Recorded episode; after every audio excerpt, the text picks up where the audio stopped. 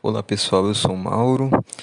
Hoje eu trago um resumo da partida entre o Jaguara e o Fúria Zero, que aconteceu na Playball Pompeia, na quadra G14, no último sábado, dia 1 de abril.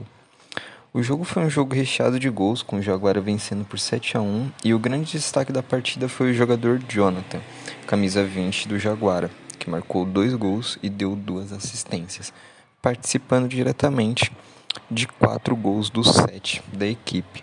Jonathan teve uma atuação impecável, mostrando muita habilidade, velocidade e visão de jogo.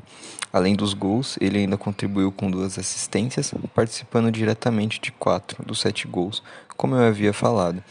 Mas não podemos esquecer também da grande atuação coletiva do Jaguara, que soube controlar bem o jogo e aproveitar as oportunidades que teve.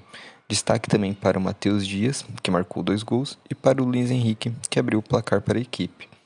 O Fúria Zero, por sua vez, teve dificuldades em se encontrar em campo e acabou sofrendo uma derrota dolorosa. O único gol da equipe foi marcado pelo Richard Jesus, que teve uma boa atuação, apesar do resultado final. Foi um jogo muito movimentado e emocionante para os fãs, com o Jaguara mostrando toda a sua qualidade e garantindo a vaga para o mata-mata da competição. Essa foi a cobertura da partida entre Jaguara e Fura Zero, realizada na Playball Pompeia. Parabéns ao Jonathan e à equipe do Jaguara pela grande vitória e fiquem ligados para mais informações agora na próxima fase, que é o mata-mata.